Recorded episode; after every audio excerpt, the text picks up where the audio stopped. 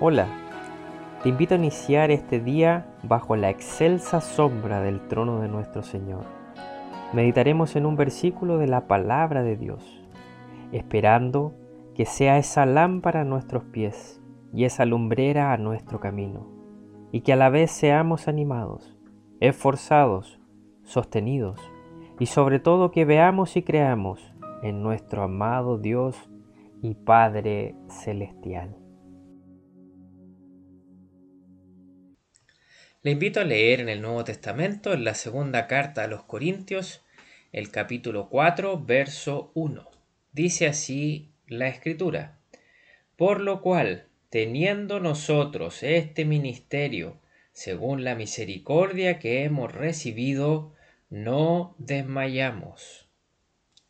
La gracia infinita de nuestro Señor y Salvador se ha manifestado en nuestras vidas, no porque nosotros le buscásemos a Él, no porque nosotros hubiese méritos o virtudes dignos de Él. Su misericordia y su amor no tienen una explicación racional. Ese velo que estaba frente a nosotros, que no nos permitía verle, el cual con su vida Él lo quitó, manifestando a nosotros su salvación. Y ahora, salvados por medio de Él, nos ha hecho parte de las riquezas de su gracia, la cual manifiesta en este mundo y será completa en la eternidad junto a Él, cara a cara con Él. Entre tanto que eso sucede, tenemos este ministerio entregado y dado por Él, en el cual cada uno de nosotros tiene parte. También tenemos responsabilidades, tenemos deberes, no podemos hacer caso omiso de los deberes o servicios que el Señor ha establecido para nosotros. No podemos ocuparnos de la cotidianidad de este mundo, sino de lo que Él ha establecido para nosotros. Hemos recibido su misericordia y tenemos un ministerio que cumplir, un servicio, el más hermoso de los servicios, y no es para el hombre, es para la gloria de nuestro Dios.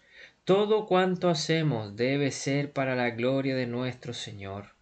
No desmayemos, no descuidemos lo que nuestro Señor nos ha dado, no nos conformemos a este mundo, sino que renunciemos a todo por amor a Él, teniendo absolutamente todo por basuras. Estemos y vivamos por Él y para Él, Veamos y consideremos el lugar donde Él nos ha dejado para hacer a través de Él todo cuanto nos manda. Este ministerio entregado a nosotros por su misericordia.